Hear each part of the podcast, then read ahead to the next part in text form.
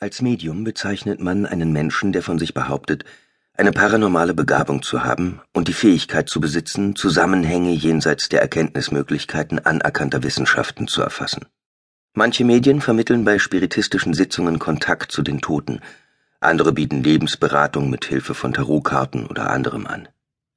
Der Versuch, über ein Medium Verbindung zu den Toten aufzunehmen, lässt sich in der Geschichte der Menschheit weit zurückverfolgen. Bereits tausend Jahre vor Christi Geburt versuchte der israelische König Saul den Geist des verstorbenen Propheten Samuel um Rat zu fragen.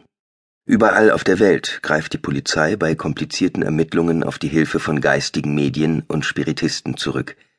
Dies geschieht viele Male pro Jahr, obwohl es keinen einzigen dokumentierten Fall gibt, bei dem ein solches Medium tatsächlich zur Aufklärung des Verbrechens beigetragen hat.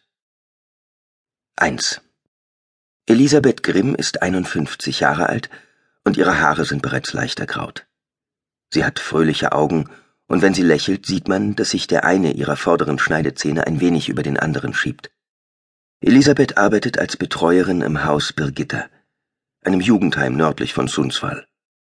Das Haus ist eine halboffene Einrichtung in privater Trägerschaft und beherbergt auf der Grundlage des Gesetzes über besondere Bestimmungen zur Betreuung von Jugendlichen eine Wohngruppe von acht Mädchen im Alter von zwölf bis siebzehn Jahren.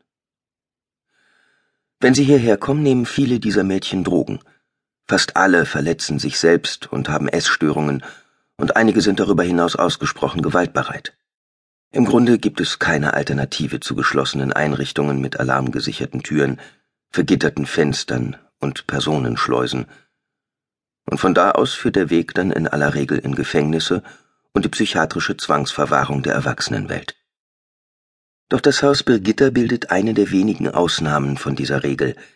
Hier werden Mädchen aufgenommen, die an offene Therapieformen herangeführt werden sollen. Ins Haus Birgitta kommen die braven Mädchen, sagt Elisabeth immer. Sie greift nach dem letzten Stück dunkler Schokolade, steckt es sich in den Mund und spürt die Süße und das bittere Kitzeln unter der Zunge. Allmählich entspannen sich ihre Schultern. Es ist ein turbulenter Abend gewesen. Dabei hatte der Tag so gut angefangen.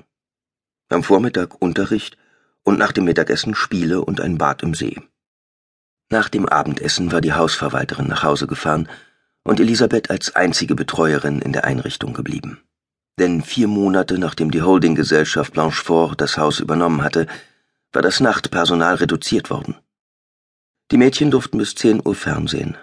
Sie selbst saß im Schwesternzimmer und versuchte die vielen persönlichen Beurteilungen abzuarbeiten, als sie wütende Schreie hörte, woraufhin sie in den Fernsehraum eilte und sah, dass Miranda auf die kleine Tula losging. Sie schrie, Tula sei eine Fotze und Hure, zerrte sie von der Couch und trat ihr in den Rücken. Elisabeth war an Mirandas Gewaltausbrüche schon gewöhnt. Sie rannte zu Miranda, zog sie von Tuula weg, steckte einen Schlag auf die Wange ein und musste Miranda lautstark klarmachen, dass ihr Verhalten inakzeptabel war. Ohne sich auf Diskussionen einzulassen, nahm sie Miranda zur Leibesvisitation und anschließend in das Isolierzimmer im Flur mit. Elisabeth wünschte ihr noch eine gute Nacht, aber Miranda blieb stumm, saß lediglich mit gesenktem Kopf auf dem Bett und lächelte in sich hinein, als Elisabeth die Tür zuschlug und abschloss. Eigentlich hatte das neue Mädchen, Vicky Bennett, einen Termin für ihr Abendgespräch, aber wegen des Konflikts zwischen Miranda und Tuula blieb dafür keine Zeit mehr.